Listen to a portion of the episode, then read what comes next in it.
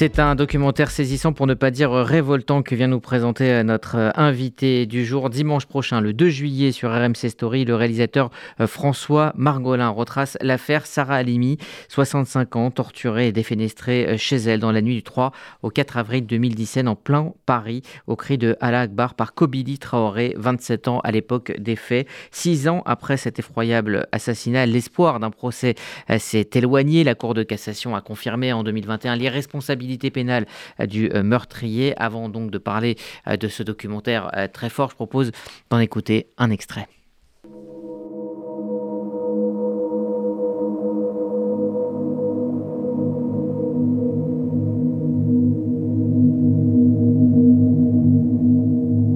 On m'a appelé, je suis rentré et j'ai vu un épisode dramatique. Je comprenais pas ce qui s'est passé, je pense qu'on me dise. Madame Sarah Limi a été assassinée hier soir. Donc j'ai été euh, choqué. Après, j'ai eu un appel de RAF euh, de maître Buchinger qui a demandé à, à ce que je sois la personne qui aille reconnaître le corps. François Margolin, bonjour. Oui, Bonjour. Merci d'être avec nous aujourd'hui euh, sur euh, RCJ. Et tout d'abord, euh, bravo pour ce documentaire très fort et, salutaire. Vous avez dit d'ailleurs chez, nos confrères d'I24 News que vous avez eu du mal à monter ce, projet. Oui, j'ai eu beaucoup de mal parce que la plupart des chaînes de, de télévision du service public n'étaient pas tellement d'accord pour, pour qu'on fasse un film là-dessus. Alors, il n'y a, jamais eu de réponse officielle, bien sûr. Mais si vous voulez, c'est une, affaire que beaucoup de gens aimeraient euh, oublier, aimeraient passer sous silence. Et d'ailleurs, c'est, euh, le cas depuis, le début, depuis quasiment le, 2017 quand c'est arrivé. Et, euh, c'est grâce à RMC Story que j'ai réussi à faire ce film parce qu'eux ont été très enthousiastes.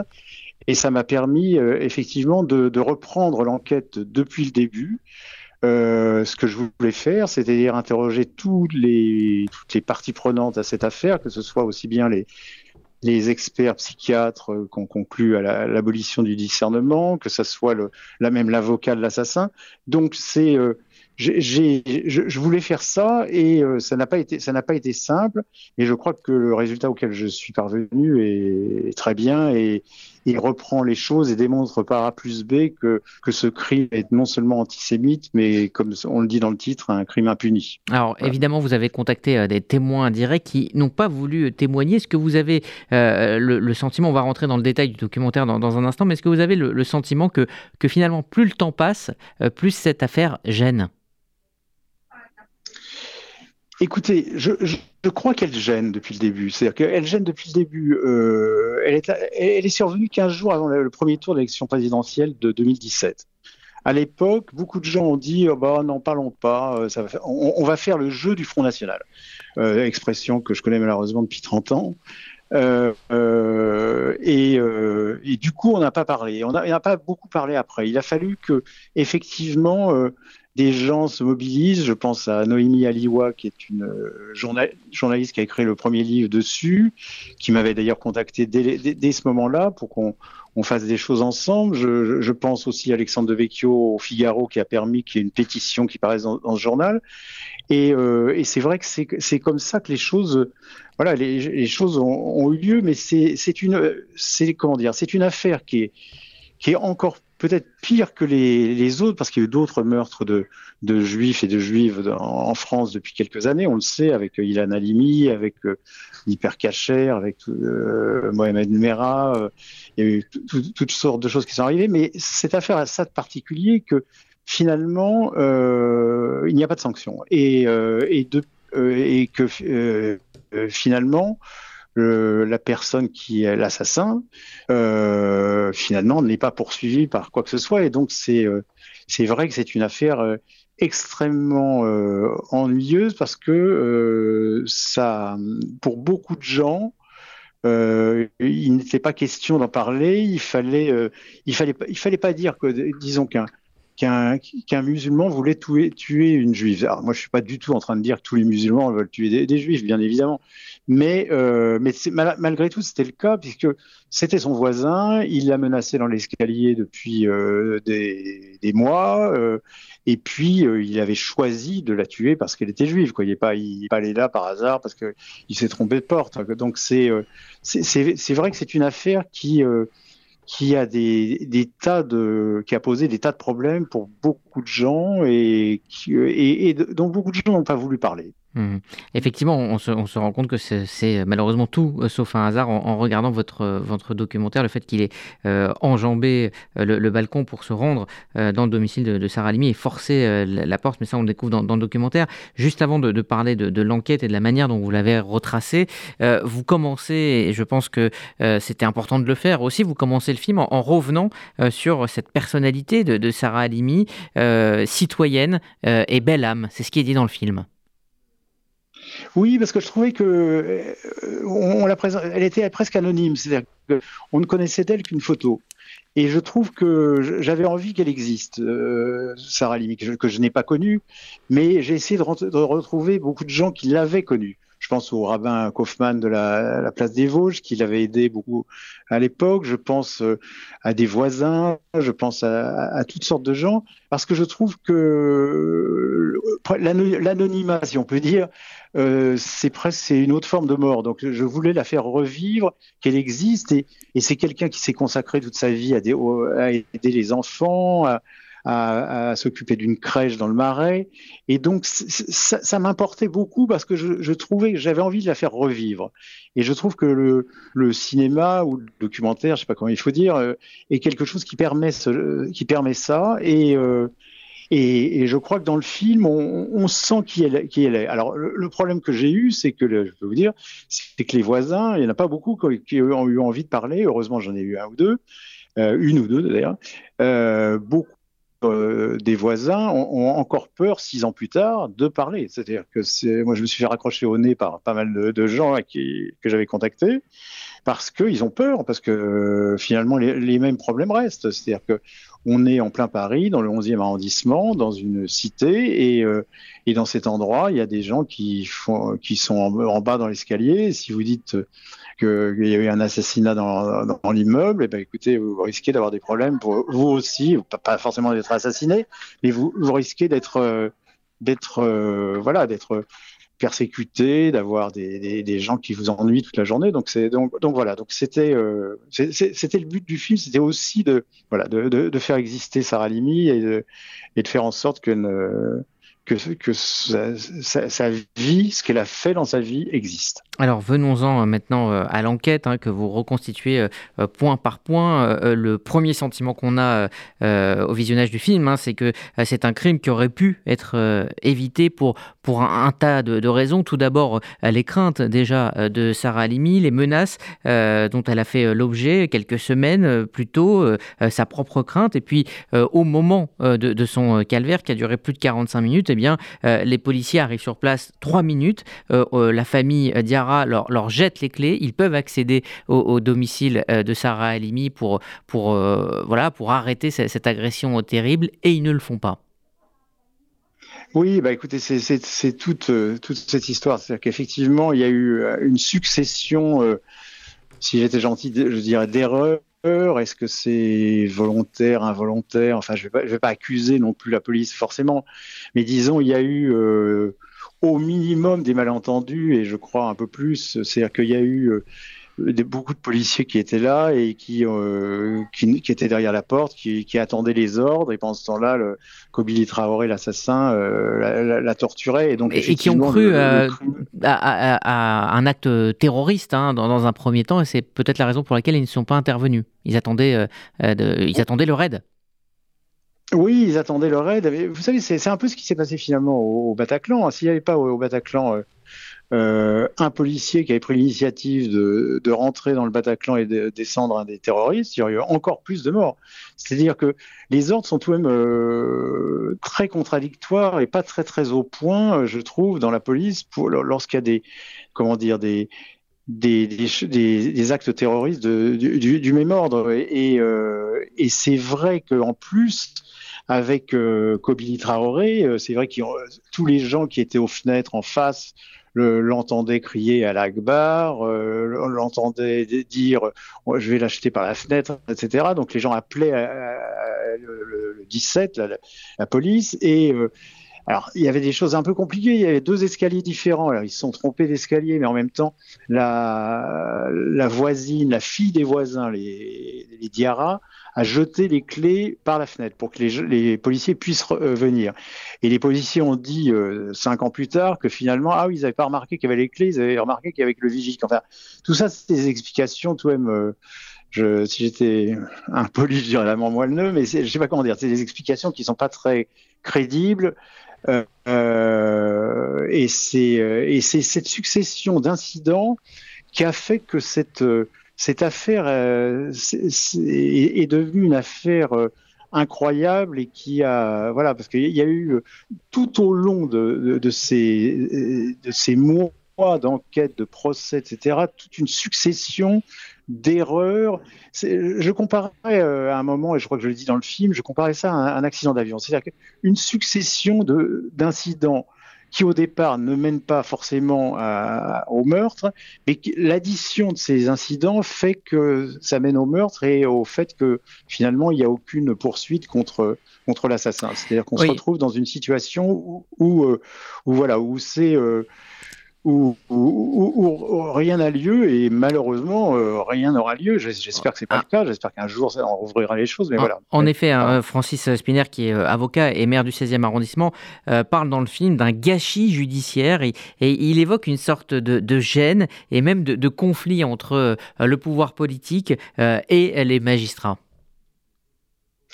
Oui, parce que là, si vous voulez, bon, on a eu affaire à une juge que je, dont je montre le témoignage dans le film, qui est accablant, qui est une personne qui n'a pas la moindre empathie euh, pour, pour la victime, qui dit qu'elle n'avait pas, elle pas le temps d'aller faire une reconstitution. Justement, c'est cet extrait que j'ai euh, euh, que, ah, j'ai sélectionné, on va, on va, on va l'écouter.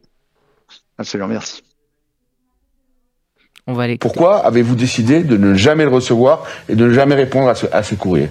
Alors, Monsieur le Président, quitte à vous paraître un petit peu familière, je suis désolée, mais la charge de travail du juge d'instruction ne permet pas de tenir salon dans un cabinet. En plus, la procédure est écrite, donc tous les actes utiles à la manifestation de la vérité se déroulent dans un cadre procédural, écrit, et sont ensuite cotés au dossier.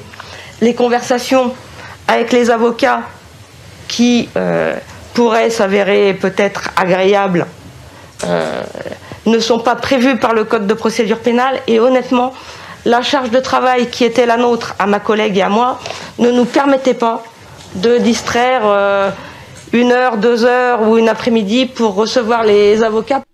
Tenir salon, euh, le, terme est assez, est assez dur.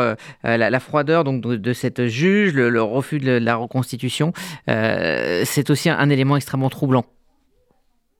Ah ben oui, c'est le moins qu'on puisse dire, parce que je veux dire, euh, quand il s'agit d'un crime, en plus un crime aussi euh, symbolique, parce que si, vous voulez, c'est un meurtre antisémite, il n'y en a tout même pas tous les jours, heureusement, en France. Euh, je sais pas, on, va faire une reconstitution. Euh, c'est pas absolument interdit de ne pas le faire, mais quand c'est une affaire en plus qui est voilà, on t'en parle dans la presse, qui, est surtout tellement compliqué même à, analyser, parce que si vous voulez, euh, c'est vrai que c'est assez compliqué, même logistiquement. C'est-à-dire que le type, euh, l'assassin, passe euh, d'un balcon à l'autre donc, il faut comprendre pour voir. La, porte est, selon toute vraisemblance, la porte du balcon est forcée. Tout ça, c'est le genre de choses qu'on ne peut voir qu'en étant sur place. Mais cette juge n'a pas éprouvé le besoin de le faire. Je pense qu'elle était persuadé depuis le, premier jour que de toute façon il n'était pas responsable, l'assassin. Et donc euh, elle, avait ça en tête, elle n'a pas voulu changer d'opinion et, euh, c'est une des raisons pour lesquelles on, a abouti là. Elle, n'a fait venir finalement des, des, témoins, enfin des dire, des experts, même psychiatres, que pour conforter son jugement. Et ça a failli mal tourner pour elle, parce que un des, le professeur Zaguri, lui, ne voulait tout de même qu'il y ait un qui est un, un procès. Il disait qu'il y avait une, altération, comme on dit, du discernement, mais il n'y avait pas abolition du discernement. Donc il y aurait pu avoir tout de même un procès. Euh, oui, on, a toute une succession de problèmes et c'est euh, et même je crois après euh, lorsqu'il y a eu euh, c'est passé à la chambre de, l'instruction, c'est-à-dire qu'il y a eu une étape supplémentaire devant d'autres juges. Les juges n'ont pas voulu, il y a eu une espèce de solidarité entre, entre différents magistrats pour ne pas désavouer le, leurs collègues, euh, ce qui arrive souvent avec l'idée un peu stupide, il ne faut pas céder au pouvoir politique. Et euh, c'est à cause de cette succession de, de comment dire d'erreurs, d'incidents que, finalement on en est arrivé là et que et qu'aujourd'hui on se retrouve six ans plus tard avec euh, finalement l'affaire la plus emblématique sans doute du de, comment dire de, l'antisémitisme rampant et même montant en France euh, dans la France d'aujourd'hui, de 2023. Quoi. Alors vous vous êtes appuyé hein, sur de nombreux extraits de la, commission d'enquête parlementaire de l'Assemblée nationale euh, présidée par euh, Meyer Habib qui, éclaire euh, les faits et qui va même plus loin en se rendant euh, sur, les lieux pour mener l'enquête finalement à la place de, la justice.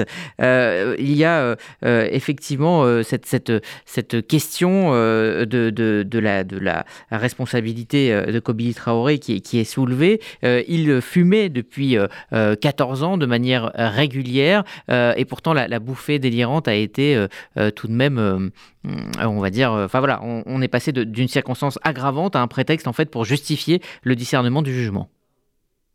Oui, ce qui est totalement absurde, puisque on, on sait aujourd'hui, avec il y a différents événements qui sont, euh, qui sont survenus ces, ces temps derniers, qu'en général, quand c'est un, accident de voiture, euh, c'est un, une circonstance aggravante.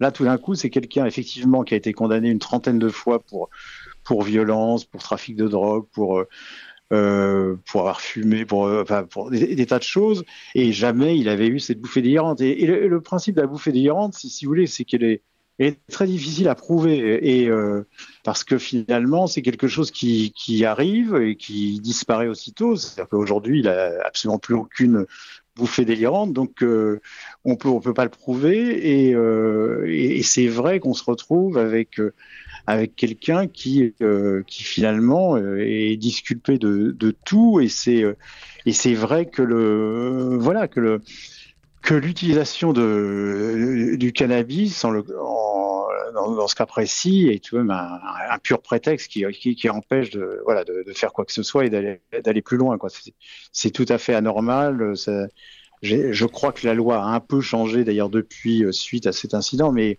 malheureusement, euh, il sera très difficile de revenir en arrière.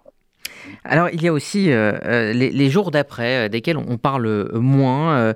Déjà, les, journalistes parlent d'un émoi qui, qui ne touche que la communauté juive, qui est un émoi qui est irrationnel. Vous avez rappelé tout à l'heure le, le, timing en pleine campagne présidentielle. Et puis, Gérard Garçon, qui donc vice-président du, du, CRIF, évoque que cette marche blanche à la suite donc de, l'assassinat de, de, Sarah Halimi, qui arrive arrive jusqu'à euh, son, domicile et, le lieu euh, du, meurtre, un rassemblement euh, en silence pacifique, euh, pacifiste, euh, et euh, lors de ce rassemblement, eh bien, la, foule doit sortir de l'immeuble parce qu'elle reçoit des menaces antisémites. Oui, parce que les, les, vo les, voisins ont, on leur ont jeté des bouteilles d'eau, les euh, voulaient pas qu'on parle de la chose, mais vous savez, moi, moi quand je fais les tournées, j'ai dû, euh, pour aller tourner dans l'immeuble, j'ai eu de grandes difficultés. Ils ne voulaient pas du tout que je rentre, dans l'immeuble, encore aujourd'hui, encore six ans plus tard. Donc, euh, si vous voulez, c'est euh, c'est euh, une affaire qu'on aimerait oublier, étouffer. Et, et c'est ça qui me gêne le plus. Et je crois qu'effectivement, vous avez raison. Été scandalisé quand un député, qui est, est d'ailleurs le député de l'arrondissement où j'habite, qui s'appelle, je crois, Julien Bayou, a dit que euh, sur une radio que c'était une, une, affaire qui touchait la communauté juive. Pardon? Ah non, non, je vous écoute. Qui touchait la communauté la communauté juive. Et euh, non, c'est une affaire française, c'est une, c'est une histoire française. Les Juifs font partie de la France et sont, et c'est, euh, pas une histoire qui, qui, qui, concerne uniquement la communauté juive. Elle concerne la, la France, l'état de la France aujourd'hui, l'état de l'antisémitisme en France et l'état du, du racisme. Donc, euh, et je crois que malheureusement dans, disons dans le dans les cerveaux d'un certain nombre de gens, euh, c'est quelque chose qui, euh, voilà, qui est marginal, qui est finalement, il faut faire avec, il faut, il faut s'habituer à ce genre de choses. Ben, écoutez, moi, moi, je pense qu'il faut jamais s'habituer à ça. Il ne faut jamais s'habituer à l'antisémitisme. Il faut jamais s'habituer euh, à l'idée qu'on puisse tuer une femme juive d'une soixantaine d'années et ne pas être sanctionné. Je crois que jamais je n'accepterai une chose pareille parce que je crois que c'est peut-être l'affaire effectivement la, la, la, plus grave qui soit arrivée depuis, euh, depuis très longtemps parce que, parce que finalement c'est une affaire, affaire qui, qui, qui débouche sur, euh, qui débouche sur, euh, j'allais dire sur rien, non, non pas sur rien parce que toute la communauté juive, je crois aujourd'hui est, tout de même très mobilisée et très choquée par la chose et je crois, je crois qu'elle, elle est symbolique parce que moi, je viens d'une famille juive qui, qui, a fui les pogroms. Enfin, c'était mes grands-parents il y a longtemps euh, d'Europe centrale. Euh, à l'époque, euh, la, la, France, c'était le pays de liberté, égalité, fraternité. Mhm. C'était le pays où les Juifs, quand ils avaient des problèmes quelque part, venaient se réfugier parce qu'ils ils, ils étaient sûrs et on disait heureux comme un Juif euh, en France. Et, euh, justement, je crois que malheureusement, ça disparaît cette chose. Le, documentaire François Margolin se, termine sur, euh, sur ce constat, sur la, solitude des, Juifs de France. Alexandre de Vecchio parle même d'une nouvelle affaire Dreyfus. Oui, parce que je crois que c'est quelque chose qui a, qui a, à voir avec l'affaire Dreyfus dans le, dans le, scandale. Alors, ce qui, est, ce qui est terrible, c'est qu'en plus, par rapport à l'affaire Dreyfus, euh, est-ce qu'on pourra rouvrir? Il y a tout de même eu un procès dans l'affaire Dreyfus qui a été un scandale, mais euh, là, pour qu'il y ait de nouveau un procès, il faudrait qu'il y ait des éléments nouveaux qui, qui, sortent et des éléments importants. Mais je crois que d'un point de vue symbolique pour, la, pour les Juifs, je crois que c'est du, du mémorte. C'est-à-dire que c'est quelque chose qui, euh, qui, restera euh, un symbole, qui restera quelque chose de, gravissime, euh, effectivement au même titre que, l'affaire Dreyfus, dont, et où, aujourd'hui encore, on, voilà, on, considère que c'est sans doute le, plus grand scandale qui soit arrivé euh, depuis un siècle. Mais écoutez, je crois que l'affaire l'affaire Sarah Limi restera comme telle. J'espère juste que peut-être il y aura réouverture d'un procès, comme c'est arrivé à l'époque de l'affaire Dreyfus, mais c'est arrivé dix ans plus tard, c'est arrivé euh, sous la pression des médias, c'est arrivé grâce à Émile Zola qui a fait un, texte sublime dans, dans l'Aurore à l'époque. Et euh, j'espère qu'on aura la même chose, mais est-ce que la France d'aujourd'hui est prête à ça? Je, je, ne sais pas. Voilà. Alors, pour terminer, euh, effectivement, il faut rappeler que Kobili Traoré est toujours en, hôpital euh, psychiatrique. Euh, il se pavane et terrorise le quartier lors de, ses permissions. il est donc en hôpital psychiatrique. finalement, le fait de l'y laisser justifie le fait de ne pas avoir de procès. comment cela va-t-il se terminer? Est-ce que Kobili Traoré va pouvoir être, être libre d'ici un an, deux ans, dix ans, vingt ans?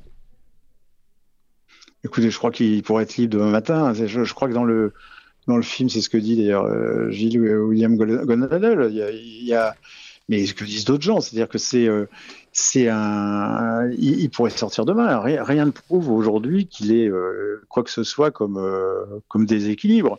Simplement, je crois que pour des raisons, disons, appelons ça politique, on n'a pas envie de le faire sortir tout de suite parce que ça prouverait que finalement, voilà, euh, il est voilà, qu'on ne fait rien, particulièrement rien. Mais aujourd'hui, il sort euh, de temps en temps, il va voir ses, copains, il fait des, vidéos sur TikTok, qu'il efface aussitôt. Euh, oui, c'est quelqu'un qui ne restera pas éternellement en hôpital psychiatrique.